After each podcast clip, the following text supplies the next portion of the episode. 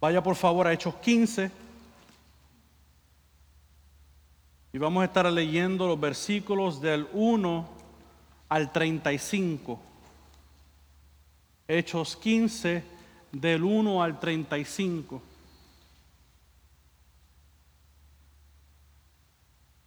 lo tenga puede decir amén.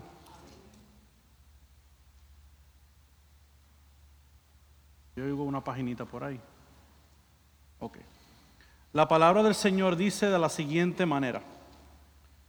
Y algunos descendieron de Judea y enseñaban a los hermanos, si no os circuncidáis conforme al rito de Moisés, no, podéis ser salvos.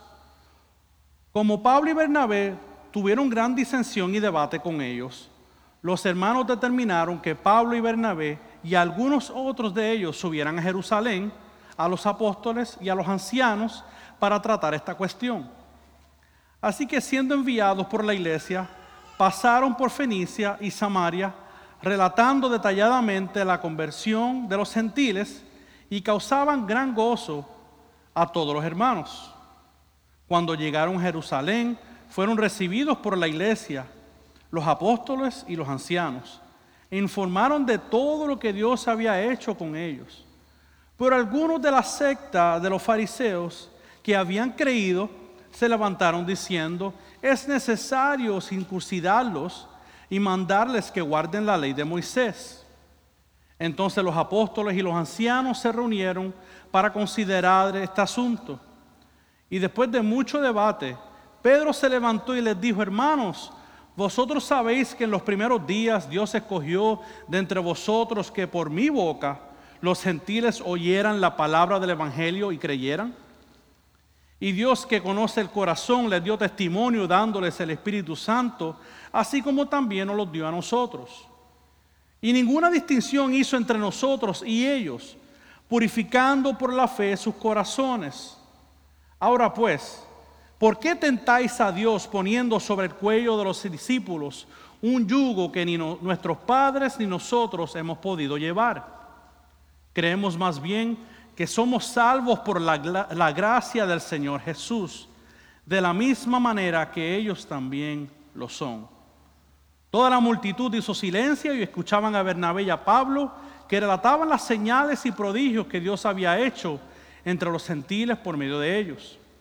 Cuando terminaron de hablar, Jacobo respondió diciendo, escuchadme hermanos, Simón ha relatado como Dios al principio tuvo bien tomar de entre los gentiles un pueblo para su nombre. Y con esto concuerdan las palabras de los profetas, tal como está escrito.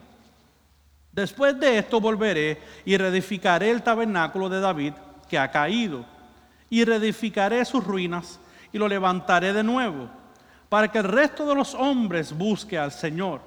Y todos los gentiles que son llamados por mi nombre, dice el Señor, que hace saber todo esto desde tiempos antiguos.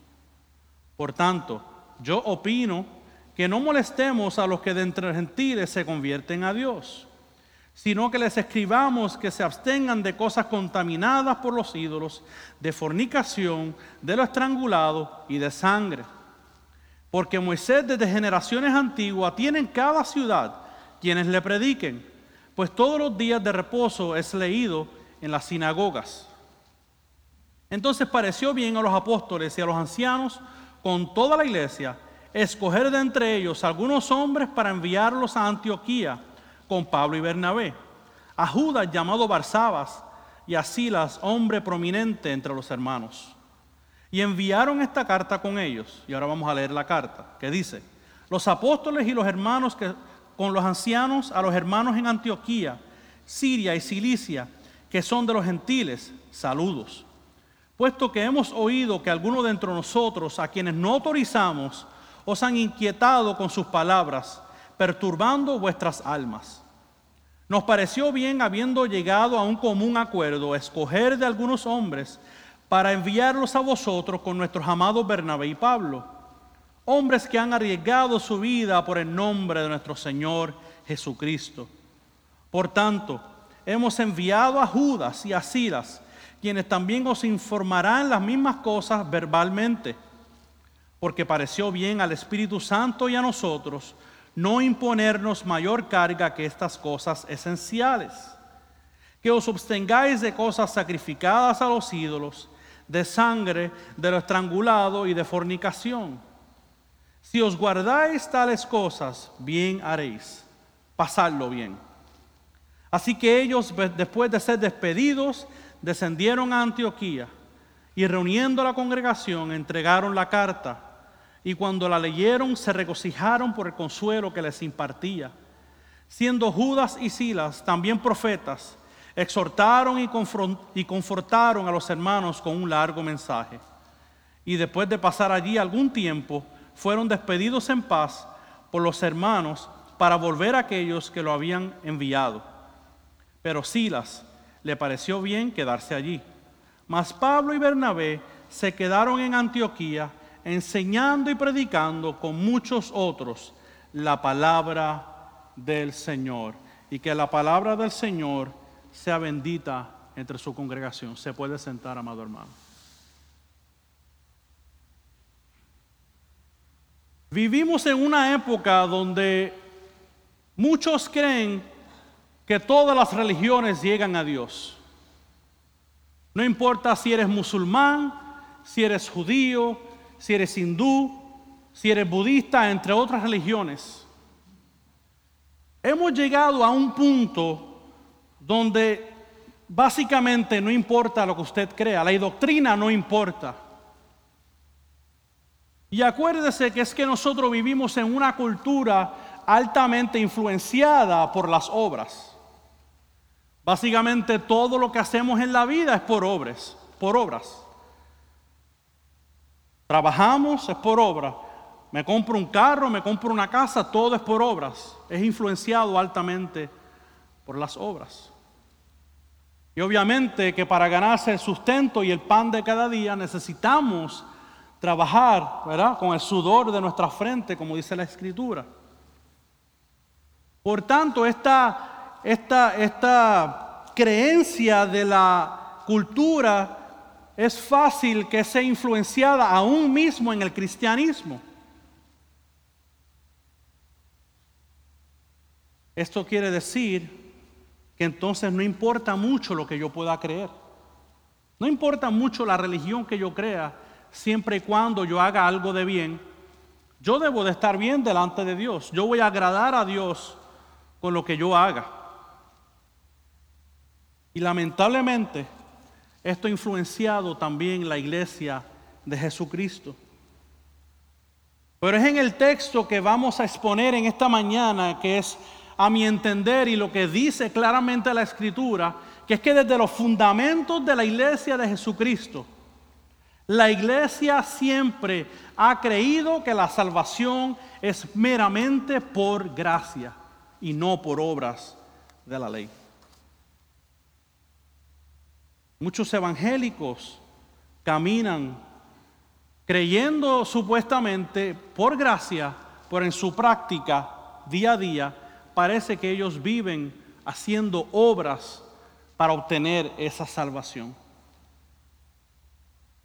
Si yo cumplo con ciertos requisitos, todo debe de estar bien. Pero como la doctrina no importa, pues no importa mucho lo que la escritura diga, yo voy a vivir de la mejor manera que yo entienda que yo voy a vivir. Pero para recapitular brevemente lo que vimos la semana pasada, para antes de entrar de lleno al capítulo 15, vimos que Pablo y Bernabé dieron sus vidas, dieron sus vidas por Cristo para que Él fuese conocido entre los gentiles. Ellos entendían que esta salvación era por gracia. Por lo tanto, ellos salieron a predicar a Iconio y estaban allí en Iconio preparando para matar a estos hombres de Dios que predicaban el Evangelio. Y después hacen una parada en Listra, donde había un hombre cojo que es salvo por la gracia de Dios y es sanado. Y aún con todo eso, viendo la sanidad y la salvación de este hombre, todavía lo querían matar. ¿Qué fue lo que pasó? Le dieron lo que nosotros en buen puertorriqueño conocemos como una encendía, le dieron una catimba, como decimos nosotros, lo apedrearon, al punto que lo habían dado por muerto. Y Pablo aún después de esa pela que le dieron, regresa a Listra por el amor, por el corazón pastoral que él tenía entre los hermanos en Listra. Entonces, allí ellos deciden quedarse un tiempo predicando la palabra y asignando ancianos en las iglesias en Antioquía. Pero entonces vamos, vamos de lleno al capítulo 15. ¿Qué es lo que está pasando ahora en este capítulo 15? Después que ellos van a Antioquía, predican la palabra, asignan ancianos. Es donde entonces vemos que hay un problema que surge en Antioquía. Vamos a ver los versículos del 1 al 5 ahora. Es que llegan unos fariseos que habían creído en Cristo, pero ellos estaban imponiéndole a los gentiles que ellos tenían que haber sido circuncidados para ser salvos. Lo que como vemos en el texto, esto tuvo que causar gran confusión y revuelo entre la iglesia en Antioquía, porque imagínense, todo este tiempo eh, eh, la misión que es llevada, la predicación que es llevada, es un mensaje de gracia. Y ahora llega otro grupo de personas diciendo, espérate, falta que te circuncides para que obtengas la salvación. La circuncisión era la señal del antiguo pacto que Dios hizo con Abraham y su pueblo. Todo varón descendiente de Abraham tenía que circuncidarse. Esto era una práctica y era una orden, un mandamiento de parte de Dios. Pero como podemos ver en el versículo 2 de nuestro pasaje, después que Pablo y Bernabé debatieron con estos hombres, la iglesia en Antioquía decide, enviarlos a Jerusalén para que este asunto doctrinal se, se pudiera resolver.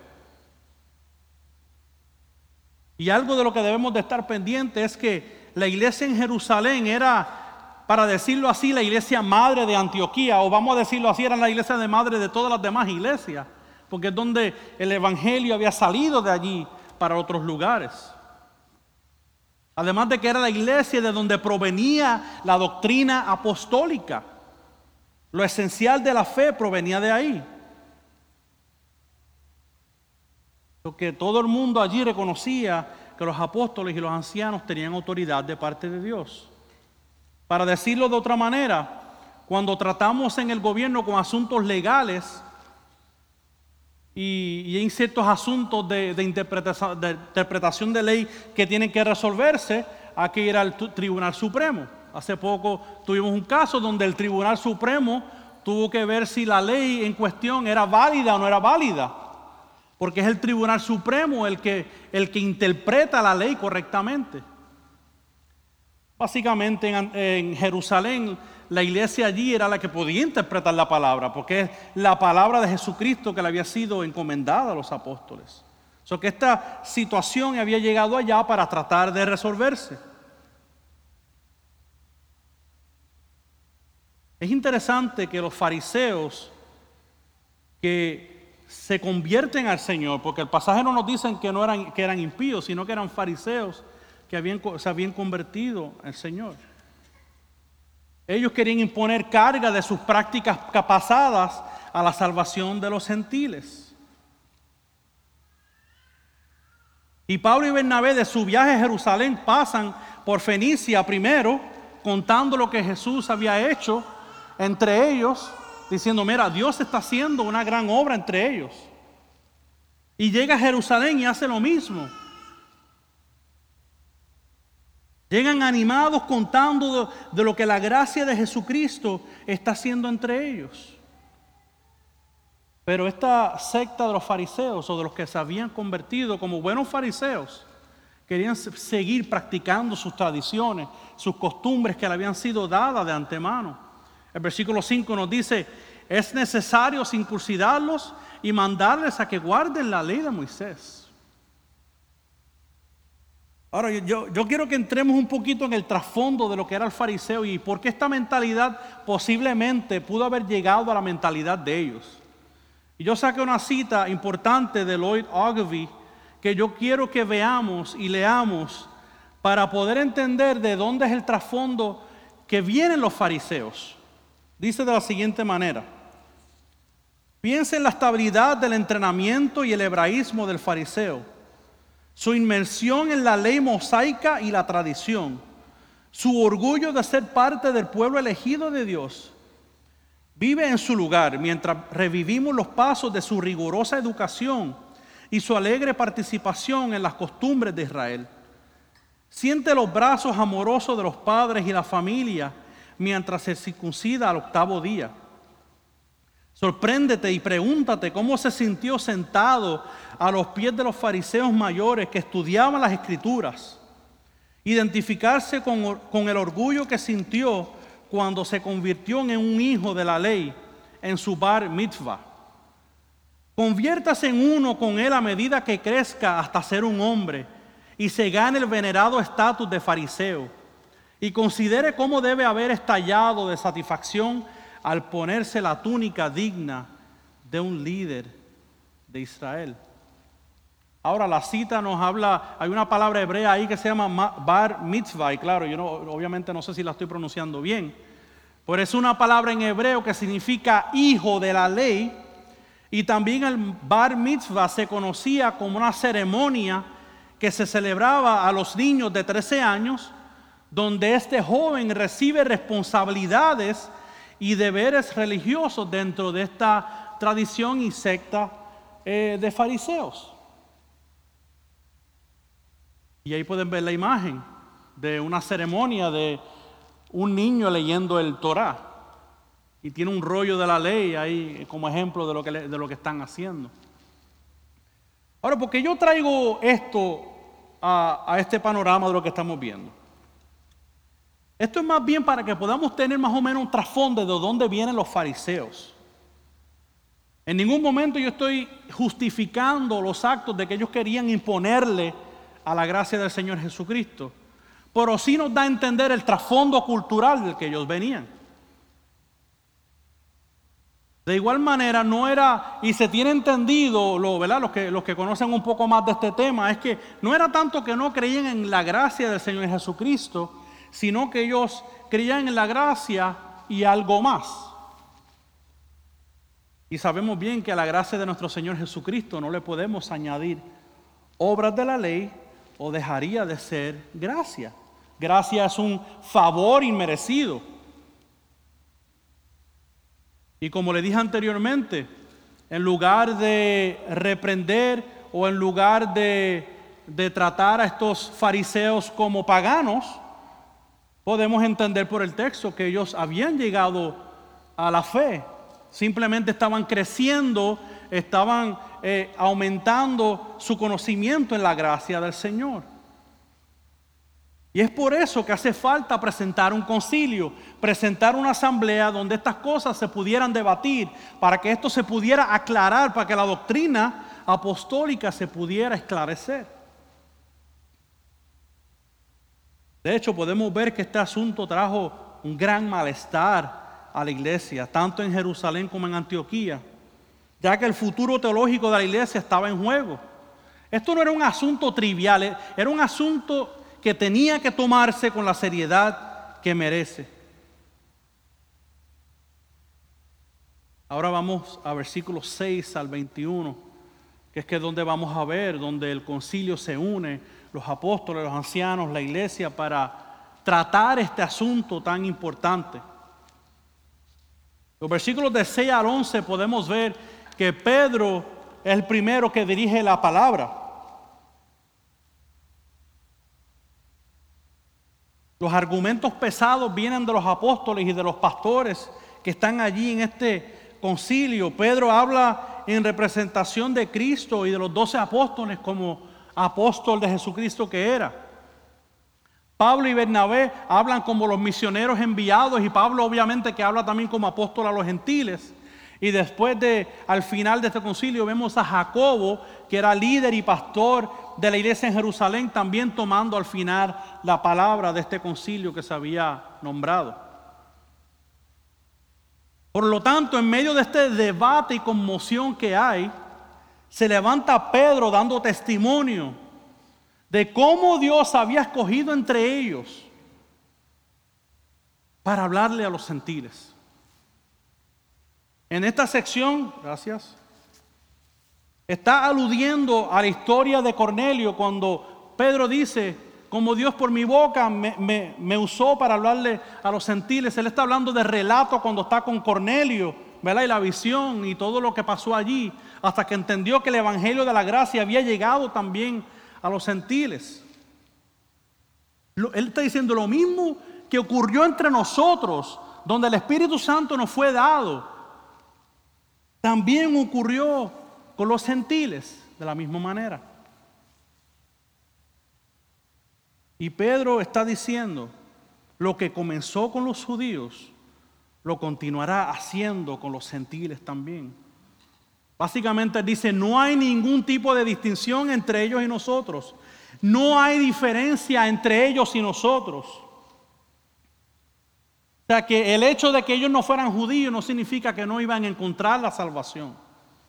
No había que ser de, los, de los gentiles prosélitos, que lo, que lo que se conoce como prosélitos es el término que se habla de cuando los gentiles son convertidos al judaísmo. En el cristianismo no hay que ser prosélitos. Su purificación viene mediante la fe en la obra de Jesucristo, no mediante sacrificios y ceremonias de la ley. Dios estaba purificando sus corazones, igual que los judíos, por medio del Espíritu Santo de Dios. Por eso Pedro hace esta pregunta. ¿Por qué tentáis a Dios poniendo sobre el cuello de los discípulos un yugo que ni nuestros padres ni nosotros hemos podido llevar. En las palabras de John Stott, él, lo, lo, define de una manera un poquito más clara. John Stott traduce la pregunta de Pedro. Él dice, ¿por qué provocas a Dios por resistir lo que claramente ha revelado? Si se ha revelado que ha sido por su Hijo, que ha sido por gracia, ¿por qué volver a los rudimentos de la ley? Es como si Pedro le estuviese diciendo que ustedes no entienden que la manera antigua no salvaba a nadie. Es que ustedes no entienden nuestra inhabilidad de poder obedecer los mandamientos, cada tilde y cada iota. No había forma. Y el versículo 11 yo creo que es el corazón del capítulo. Yo creo que es el corazón de la resolución que debe de haber allí donde Pedro dice, creemos más bien que somos salvos por la gracia del Señor Jesús, de la misma manera que ellos también lo son. Nosotros somos salvos por gracia. Y como nosotros somos salvos por gracia, los gentiles también son salvos por gracia. No hay más nada. Si Pedro, eso hubiese sido lo único que, yo le hubiese querido decir. Si Pablo y Bernabé no se hubiesen levantado, si Jacobo no se hubiese levantado, punto, estaba claro allí. Pero la escritura tiene más. Todavía el concilio no ha concluido. So que, en pocas palabras, cualquier persona de cualquier nacionalidad, de cualquier estatus social, de cualquier estatus político, no importa, puede ser salvo por la gracia del Señor Jesucristo. No es gracia y algo más. No es gracia más obras, es gracia, solo la gracia de nuestro Señor. Y entonces cuando termina Pedro de dar su defensa, Pablo y Bernabé se levantan. El texto dice que hubo un silencio, la multitud hizo silencio. Por el silencio vino por producto de lo que Pedro estaba hablando.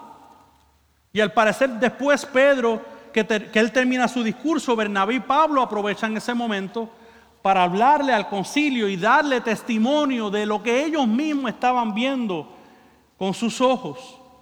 Ellos estaban evidenciando cómo entre los gentiles Dios les estaba concediendo la salvación. Usaron una técnica similar. Lo que Pedro vivió allá, mira lo que Pedro hizo, mira lo que Dios hizo conmigo. Y ahora Pablo y Bernabé están diciendo, mira, Dios nos está usando para llevar la palabra a los gentiles. Ve que hay un paralelo, está usando una técnica muy similar, usando la experiencia de lo que ellos habían vivido. Porque entonces tienen el testimonio de Pedro como apóstol. Tienen el testimonio de, lo, de Bernabé como misionero enviado, de Pablo como también como apóstol, y ahora tienen otro testimonio, como si fuera poco. Otro testimonio del pastor, el líder en la iglesia en Jerusalén, de Jacobo. Y Jacobo hizo algo diferente. En lugar de usar su testimonio para traer una defensa, usó las escrituras para defender lo que Dios estaba haciendo entre los gentiles. Esto lo vamos a ver de versículos del 13 al 21. Este Jacobo es también conocido como Santiago. Eh, tenemos una, una carta, una epístola llamada Santiago es la misma persona. Y Jacobo defiende la salvación de los gentiles por la interpretación de la profecía de Amós en el capítulo 9, versículos del 11 al 12. Se dice que también en esta defensa él usó otros fragmentos de otros profetas como Jeremías, pero en esencia lo que él estaba cintando era el profeta Amós en el capítulo 9. Pero antes de ir a la profecía de lo que él estaba diciendo allí, déjeme brevemente explicarle quién o darle un trasfondo de quién era Jacobo. Jacobo era uno de los ancianos de la iglesia en Jerusalén y era conocido por su vida de piedad. De hecho, se le conocía como Santiago el justo o Jacobo el justo. Pero déjeme hacer esta aclaración. Jacobo no era apóstol no era apóstol. Muchos quieren hacer ver como que él era apóstol.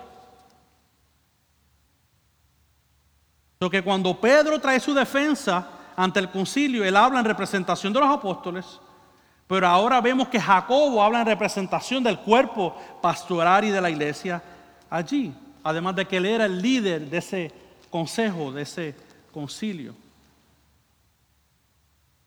Así pues entonces Jacobo toma la palabra. Y se refiere a Pedro como Simón. Fíjate que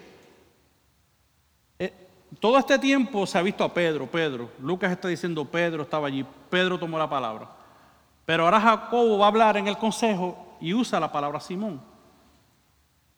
Se entiende que al usar la palabra Simón, está hablando en el idioma ¿verdad? de los judíos, en el hebreo, para poder allegarse más a estos fariseos y al cuerpo eh, de este consejo que estaba allí.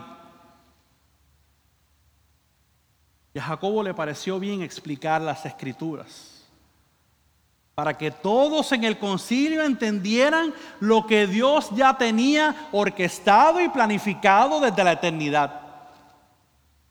O sea, esto no era algo nuevo lo que estaba ocurriendo entre ellos. Dios en su soberanía siempre planificaba salvar un pueblo compuesto de todas las naciones del mundo. El que los gentiles fueron salvos en ese momento histórico no significa que era que Dios hizo de momento planificó algo distante, es que ese fue el momento donde el plan de redención se estaba llevando a cabo como Dios lo quería y se estaba cumpliendo al frente de sus ojos. Y para que los fariseos también vieran que lo que Jacobo estaba diciendo era cierto, era necesario acudir a la palabra de Dios. Y cuando Jacobo acude a la profecía de Amós, él dice, es que los profetas dicen esto. Él no está diciendo que todos los profetas están diciendo esto, sino él está en esencia diciendo todos pueden estar en común, común acuerdo con esto. Es el mensaje de los profetas. Estarían de acuerdo con esta profecía todos los profetas, lo que se viene diciendo desde el Antiguo Testamento. Es donde vemos los versículos 16 al 18, donde podemos ver que Amós habla de restablecer el tabernáculo de David. El tabernáculo de David. Aquí cuando hablamos de tabernáculo no estamos refiriéndonos a, ¿verdad? Al, templo como tal, pero al pueblo de Dios. Y para entrar un poquito más en esto, a mí me gustó mucho esta cita de Richard Lognecker que nos aclara este pasaje. Dice, Jacobo decía que según los profetas del Antiguo Testamento, el pueblo de Dios consistiría en dos grupos concéntricos. En el centro estaría Israel conocido como el tabernáculo de David, y reunidos alrededor de ellos estarían los gentiles, el resto de la humanidad, quienes compartirían las bendiciones mesiánicas sin convertirse en prosélitos judíos. Es decir, mis queridos hermanos, que Dios está haciendo de dos grupos, dos grupos que estaban distantes, completamente ajenados, ahora los convierte en un solo pueblo, en un solo grupo, en una sola gente, en una sola iglesia. Y tampoco podemos perder de perspectiva que en el versículo 14 Jacobo dice que Dios tuvo a bien tomar entre los gentiles un pueblo para su nombre. El pueblo que Dios había escogido para su nombre, hermanos, en el Antiguo Testamento, en el Antiguo Pacto era Israel. Y ahora Amós está usando esa misma palabra para describir a los gentiles, queriendo decir que los gentiles son uno con el pueblo escogido de Dios. Hermanos, no hay dos pueblos de Dios. Dios no tiene a Israel como pueblo y la iglesia como pueblo. Dios no tiene a, a, Israel como pueblo y a la iglesia como su esposa, la esposa de Cristo. Es que la restauración del tabernáculo de David era para levantar así la iglesia de Jesucristo, donde por medio de la fe cualquiera que se arrepienta de sus pecados pueda tomar parte de las bendiciones que se encuentran solamente en Jesucristo. Hermano, la iglesia es el verdadero Israel. Pedro dijo que no había distinción entre ellos y nosotros. Jacobo dijo que entre los gentiles hay pueblo para su nombre. Queriendo decir que Dios ha escogido entre las naciones a un pueblo que lo pueda adorar, que le pueda servir en espíritu y en verdad. Hermano, en Cristo tenemos la persona que ha removido la barrera de enemistad. Ya no existe judío, ya no existe gentil, somos unos en Cristo. Esto no significa que cada persona pierde su identidad. Esto no dice, dice que cada persona, ya, o sea, en, un modo literal, ya no hay puertorriqueños, o no hay dominicanos, o no hay haitianos, o cubanos. Eso no significa eso. Quiere decir que en Cristo somos iguales por medio de la fe. Y por este entendimiento que Jacobo tenía de las escrituras fue que él lo trajo al concilio. Y el versículo 19 nos dice, ahí la palabra que se usa en las Américas es, es que Jacobo opinó, pero lamentablemente no hace justicia esta palabra opinión. La palabra que se debe utilizar es que él juzgó. Versículo 19, yo juzgo que no molestemos a los que están entre los gentiles y se convierten a Dios. Versículo 20. Sino que les escribamos que se abstengan de cosas contaminadas por ídolos, de fornicación, de lo estrangulado y de sangre. Porque, porque Moisés de generaciones antiguas tiene en cada ciudad quienes lo prediquen. Pues todos los días de reposo es leído en las sinagogas. ¿Qué significa todo esto? Aquí vemos a Jacob juzgando sobre este asunto. Y es importante que utilicemos esta palabra juzgar porque no habla de una mera opinión o una mera sugerencia. No estoy diciendo, bueno, es que yo creo que esto es lo que debemos de hacer.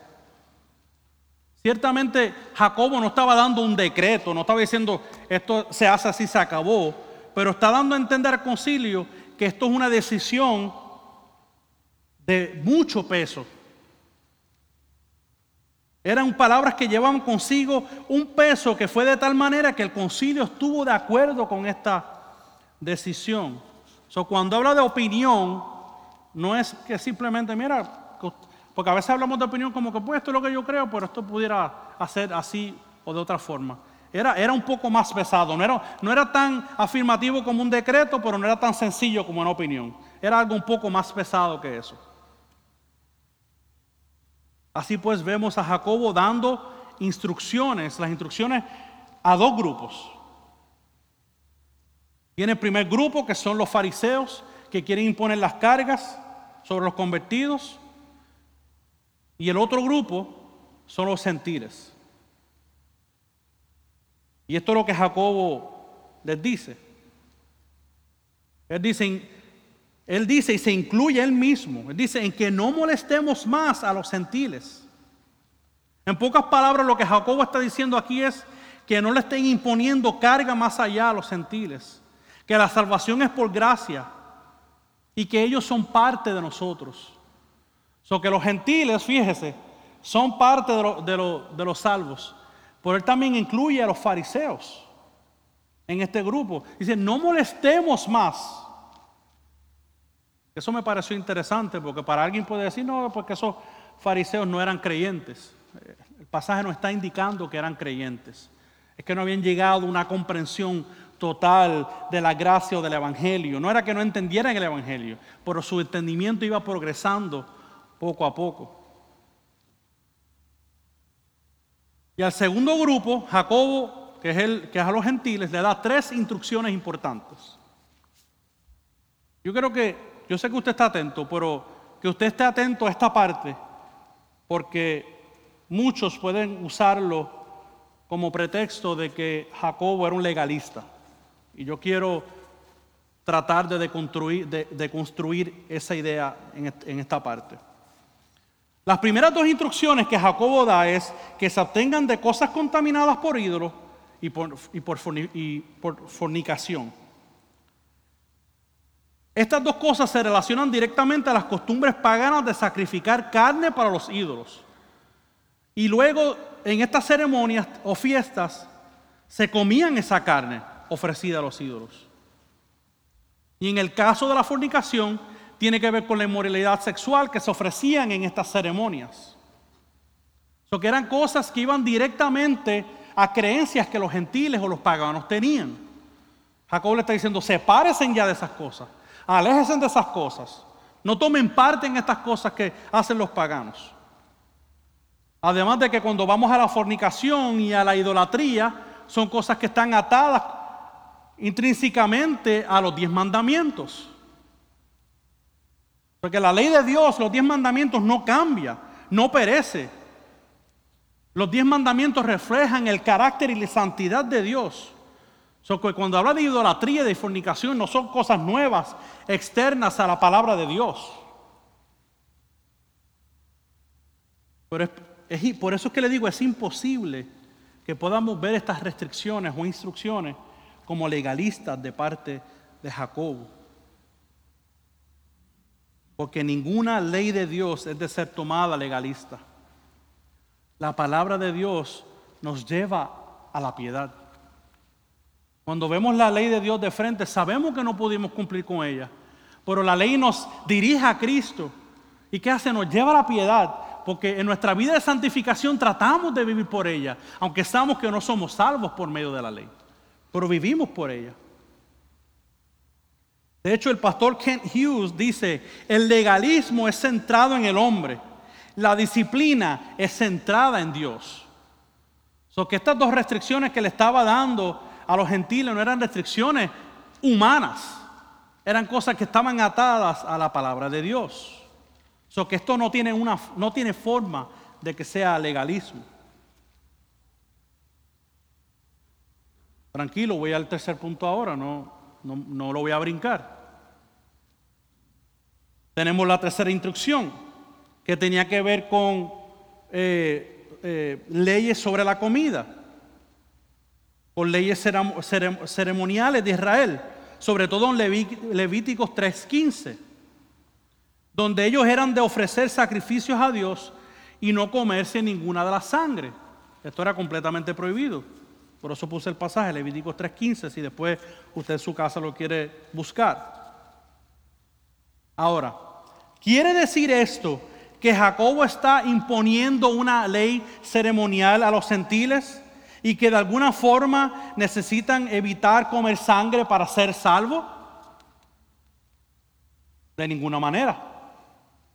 De otra forma, estuviese Jacobo contradiciendo lo que ya Pedro dijo ¿Y qué fue lo que dijo él? La salvación es por gracia, por la gracia de nuestro Señor Jesucristo.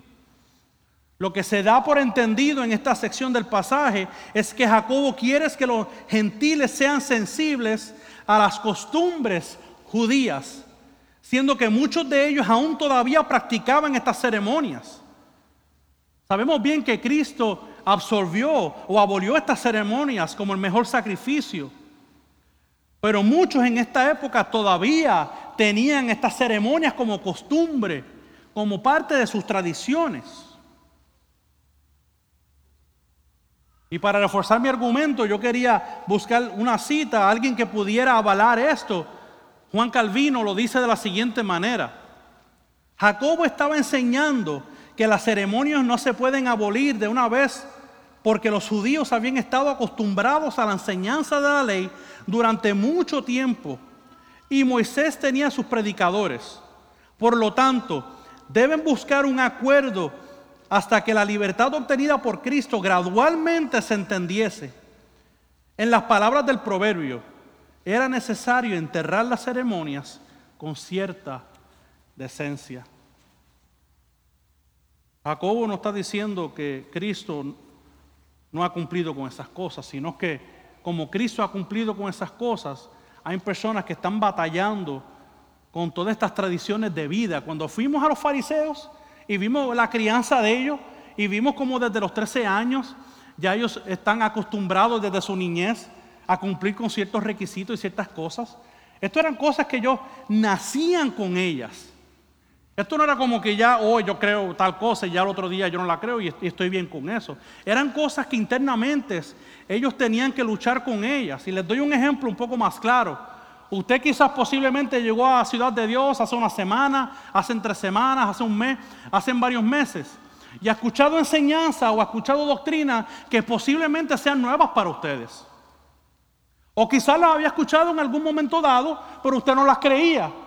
Y ahora usted viene a Ciudad de Dios y usted ve que nosotros creemos unas doctrinas porque avalamos que están en la palabra. Y usted está batallando con esas doctrinas. Usted está luchando con ellas en su corazón.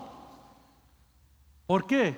Porque quizás usted lleva toda una vida luchando con otras cosas que usted le enseñaron desde su juventud o su, niñez y ahora usted viene aquí Dice, wow, estoy luchando con esto, estoy luchando con aquello. Pues claro, es normal que usted luche con esas cosas porque ustedes se las enseñaron desde niñez. Y no estamos esperando que ustedes de la noche a la mañana y usted acepte una doctrina porque sí. ¿Qué es lo que nosotros le decimos miércoles tras miércoles? Vaya a su casa, haga las asignaciones, vaya a, vaya la palabra, vaya a la escritura, siga aprendiendo. No lo dé por sentado, porque simplemente la ciudad de Dios se lo está diciendo. Fue lo mismo con los fariseos. Ellos estaban sumergidos en prácticas y tradiciones que tomaron tiempo arrancarla de sus corazones. Para nosotros es fácil hoy decir, no, no, esta gente estaba mal. Querían imponer leyes, claro. Después de dos mil años es fácil ver que todas esas cosas pasaron. Por esas cosas estaban pasando en medio de sus ojos, ahí. Estaban viviendo en carne propia.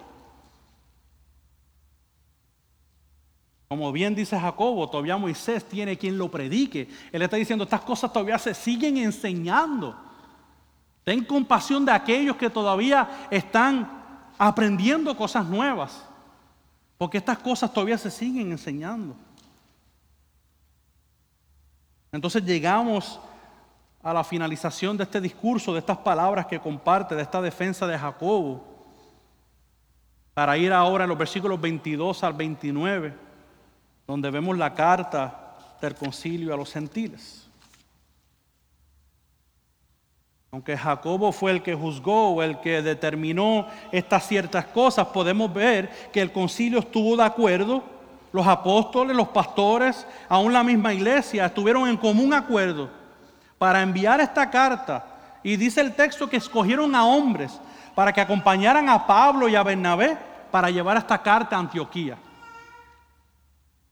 Y para resumir la carta, porque es un poco extensa para el tiempo que tenemos, la carta lo que indica es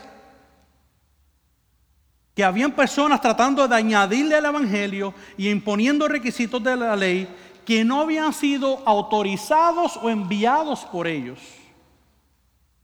No habían sido enviados de la iglesia de Jerusalén. Y esta carta, además de ser dirigida y escrita a Antioquía, el texto nos dice que también va dirigida a Siria y a Cilicia. Y mire qué interesante. El versículo 28 dice que le pareció bien al Espíritu Santo y a ellos no imponen más carga que estas tres instrucciones que ya yo les expliqué anteriormente. O sea, en pocas palabras, el Espíritu Santo está obrando entre medio de ellos para resolver este asunto de la mejor manera adecuada, de la mejor manera, de la mejor manera, o de la, de la quiero decir, de, de una manera sabia, lo que quiero decir, de la manera más sabia. El Espíritu Santo estaba en ellos, entre ellos, o que está, estos tres requisitos, tres instrucciones no eran cargas, eran cosas que se esperaban de ellos como personas salvas por la gracia del Señor. Y al fin llegamos donde la carta es entregada a la iglesia en Antioquía.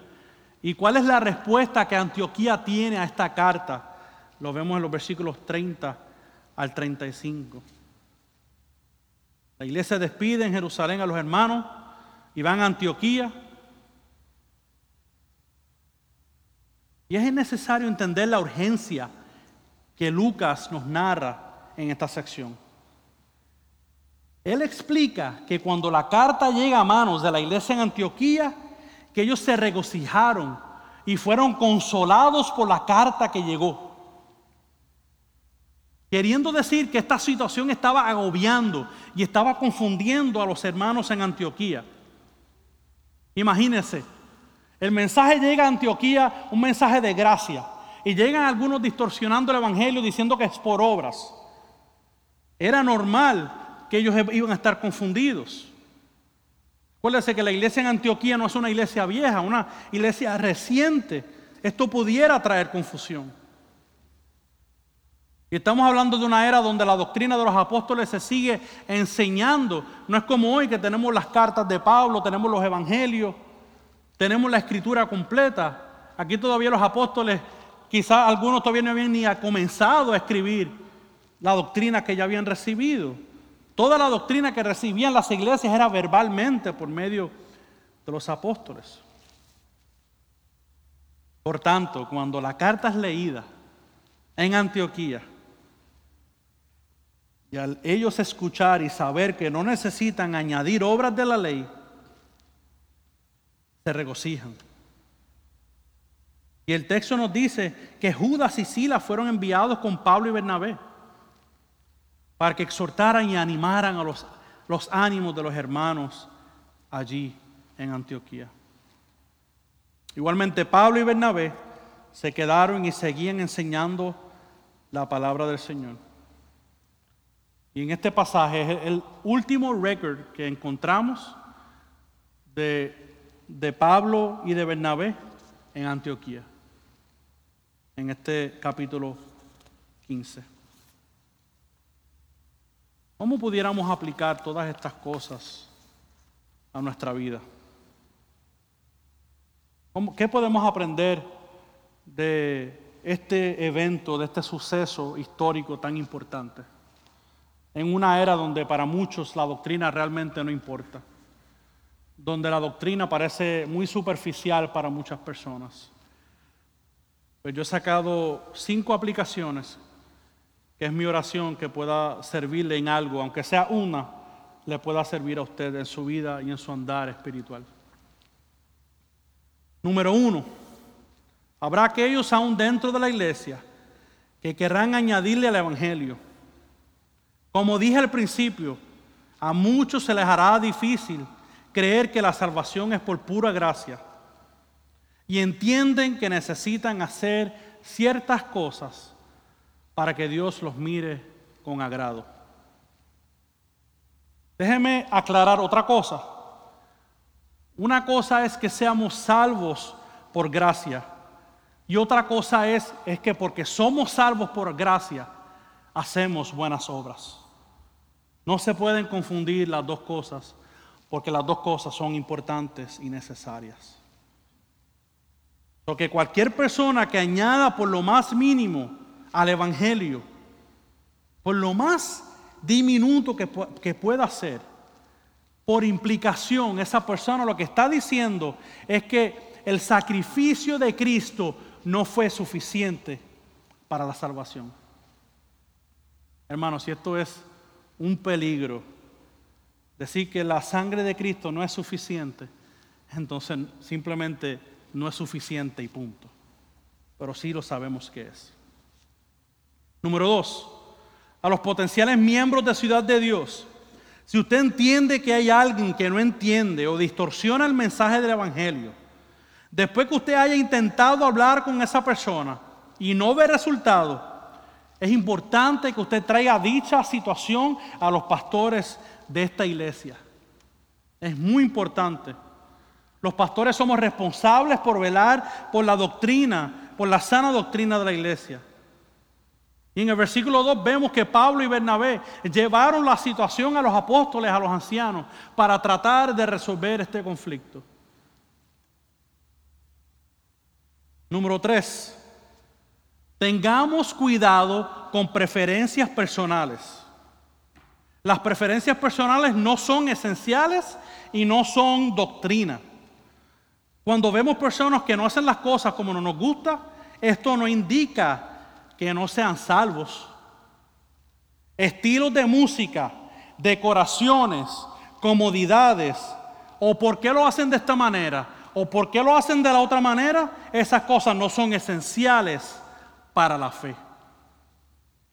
Todos tendremos preferencias, eso sin duda, pero no confundamos nuestras preferencias personales con la salvación.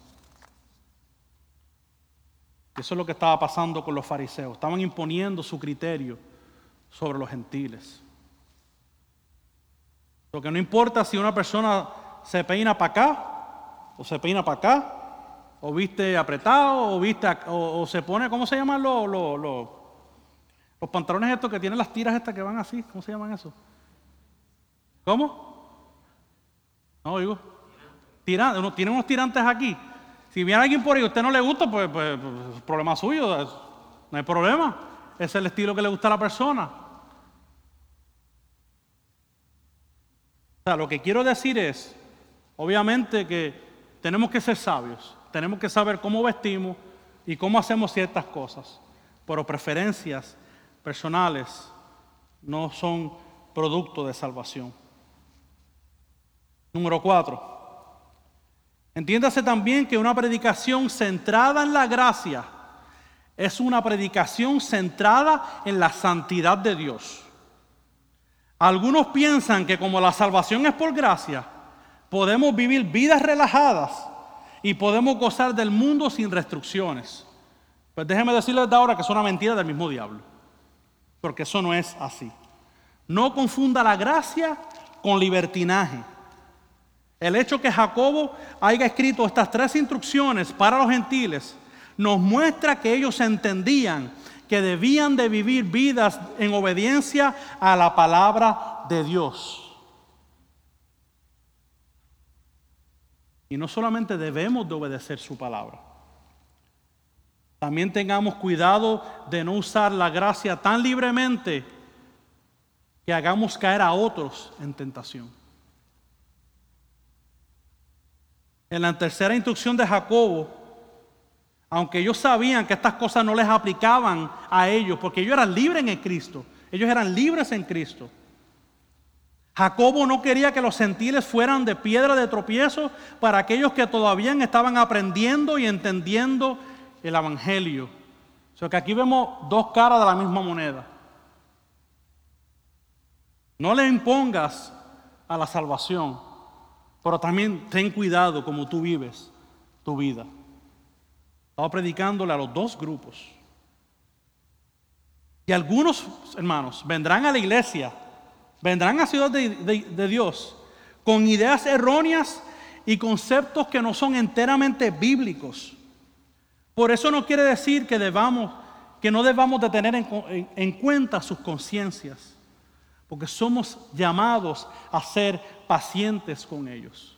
Como le dije anteriormente, usted puede ser que crea algo diferente, siempre y cuando entienda que es el Evangelio, hay flexibilidad. Hay tiempo de enseñanza, hay tiempo de aprendizaje. De hecho, 1 Corintios 10, versículos 32 al 33, Pablo, yo creo que lo dice muy claramente sobre nuestro uso de la libertad y sobre las conciencias de los demás. Él dice, no seáis motivo de tropiezo ni a judíos, ni a griegos, ni a las iglesias de Dios, así como también yo procuro agradar a todos en todo, no buscando mi propio beneficio, sino el de muchos, para que sean salvos. So que la tercera instrucción de, de, de Jacobo era legalista, no era legalista. Él estaba diciendo, tengan en conciencia también la vida de los fariseos que están, están comenzando a aprender y todavía practican estas cosas. Tengan, tengan eh, en mente estas cosas. Número 5. El Evangelio de Jesucristo produce gozo y consuelo. Cuando tú entiendes que la salvación no depende de ti, te pasará como le, le pasó a Martín Lutero. Él dice que las puertas del paraíso le fueron abiertas. Hermanos, el Evangelio produce libertad en nuestras almas, conociendo que la gracia de Cristo es la única suficiente para salvarnos. Tenemos una libertad reconociendo que no está en ti, que no está en mí el ser salvo. Si dependiera de nosotros, no tuviésemos esperanza. Por lo tanto, hermano y hermana que estás en Cristo, que estás aquí, ¿realmente descansa tu fe en la gracia del Señor Jesucristo o descansa en tus obras? ¿Crees que Jesús es tu Salvador pero que permanecer en la salvación depende de tu perseverancia? Claro, necesitas perseverar. Es muy importante, pero no es por ti. La perseverancia no es por mí, es por la obra de Cristo. Imagínese esto. Cristo nos da la fe para ser salvos. Nos salva y nos guarda hasta el final. Todo de principio a final es por gracia de nuestro Señor Jesucristo. Amigo y amiga que nos visitas en esta mañana, no conoces al Señor, que no estás en Cristo. ¿Has pensado en tu eternidad? ¿Siempre has creído que si haces suficiente bien te ganarías el cielo? ¿Piensas que no importa lo que tú creas, siempre y cuando vivas una vida callada y reservada y que vivas una vida buena, ¿crees que eso te ganará la vida futura? ¿Verdaderamente quieres arriesgar tu vida a ver qué pasará cuando mueras? Sin arrepentirte de tus pecados y en creer por medio de la fe en Jesucristo. No necesitas dejar tu vida al azar. No necesitas dejar tu vida a la suerte. En Dios no existe tales cosas.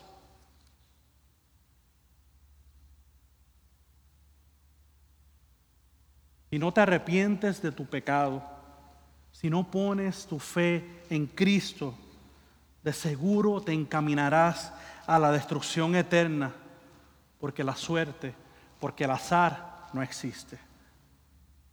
Dios tiene todo controlado en sus manos. Después, ya después es muy tarde. Mira, mira lo que el texto dice, mira el pasaje. La salvación es solo por gracia. No sigas rechazando al que te pueda dar la vida eterna. La salvación a ti no te costará nada, pero si te pierdes te costará todo. Te costará una vida completa, una eternidad en sufrimiento. Por eso que te imploro y te pido en esta mañana, para finalizar mi tiempo, arrepiéntete, arrepiéntete, arrepiéntete y cree en Cristo para tu salvación. Y en consecuencia vivirás una vida dando testimonio del Salvador. Hermanos, amigos, la salvación es solamente por gracia, no por obras de la ley, no por ninguna obra buena o mala que hagamos. Si estamos en Cristo y hemos, sido transformados por Él, estamos seguros en sus manos. Ore conmigo.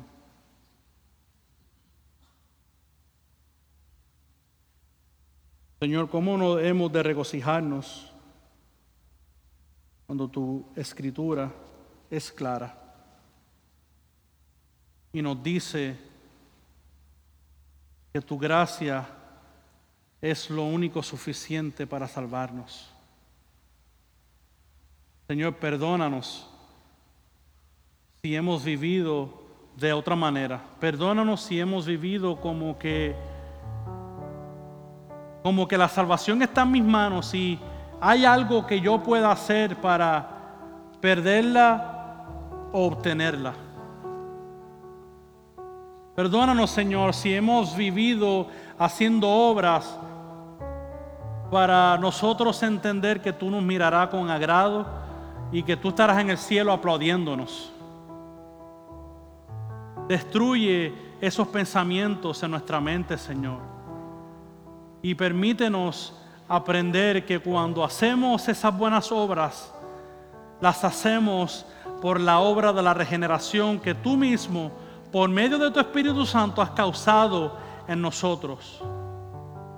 Que como dice Pablo en Efesios, que hemos sido preparados desde la eternidad para buenas obras, pero ha sido una posibilidad solamente por tu gracia porque tú mismo nos das la fe, que es un regalo tuyo, para que seamos salvos. Señor, en esta mañana, si queda alguien aquí que ha tratado de hacer algunas cosas para mantenerse en su salvación o para que sea salvo, Señor, te pido que limpie su mente y reconozca en esta mañana que la salvación es solamente por gracia y no por obras de la ley. Señor, gracias por este tiempo. Es mi oración que aunque sea en algo, los hermanos puedan ser ministrados y edificados para que descansemos y tu palabra traiga consuelo y traiga gozo a nuestros corazones, reconociendo que Cristo es más que suficiente. Es en ti que oramos, Señor Jesús. Amén.